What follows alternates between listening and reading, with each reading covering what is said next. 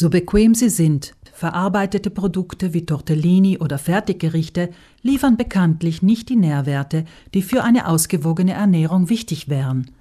Sie enthalten meist zu viel Salz, ungesundes Fett oder Zucker und wenig Vitamine. Daher geht der Trend wieder stärker zum Selbstgekochten. Berufstätige Männer und Frauen kann dies allerdings auch ziemlich stressen, vor allem wenn sie Kinder haben. Die Lösung für das Problem nennt sich Meal Prep, erklärt Silke Raffiner von der Verbraucherzentrale Südtirol. Man spart insgesamt an Zeit, weil man eben sich an einem Tag, zum Beispiel am Samstag nach dem Wochenendeinkauf, die Zeit nimmt, gleich die Zutaten für mehrere Speisen im Voraus zuzubereiten die man dann in der Zwischenzeit kühlt und an den einzelnen Wochentagen dann vielleicht nur mehr aufwärmen oder nur mehr schnell zubereiten braucht. Es sei ideal, die Zutaten für die Mahlzeiten der nächsten Tage gleich nach dem Einkauf vorzubereiten, weil sie dann am frischesten sind. Der Wochenplan selbst sollte erst nach dem Einkauf erstellt werden, um besser das aktuelle Angebot am Bauernmarkt oder im Supermarkt zu nutzen. Wenn ich das gekauft habe, was gerade wächst, mich besonders anspricht oder was ich länger nicht verwertet habe, überlege ich mir, was ich daraus kochen möchte. Oder ich google die Zutat im Internet, um etwas Neues auszuprobieren. So werden die Mahlzeiten vielfältiger und gesünder. Wenn ich so Sonderangebote nutze, spare ich zudem Geld. Effizienter ist es außerdem, ein Gericht nicht nur für eine Mahlzeit vorzubereiten, rät Raffiner. Wenn man eine Speise kocht, äh, beispielsweise Knödel oder das kann auch eine Kürbissuppe sein oder ein Eintopf, dann empfiehlt es sich eben gleich eine größere Menge zu kochen. So kann man eben einmal in den nächsten Tagen eine Mahlzeit davon haben und das, was noch an überschüssiger Menge vorhanden ist, das kann man sehr gut einfrieren für eine weitere Mahlzeit. Meal Prep gilt auch als vorteilhaft, wenn jemand auf sein Körpergewicht achten will. Wenn derjenige sich hungrig an den Herd stellt, kocht er nämlich instinktiv mehr, als wenn er satt ist. Ein weiteres Plus ist, dass sich die Familie auf Zuhause freuen kann, wenn sie ein selbstgekochtes Gericht erwartet. Besonders gesund sind beispielsweise die pflanzlichen Proteine und langkettigen Kohlenhydrate von Hülsenfrüchten.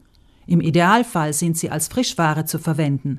Aber auch in gekochter Form, in Dosen oder Tetrapack, verfügen sie über die meisten ihrer Nährwerte, sagt Raffiner.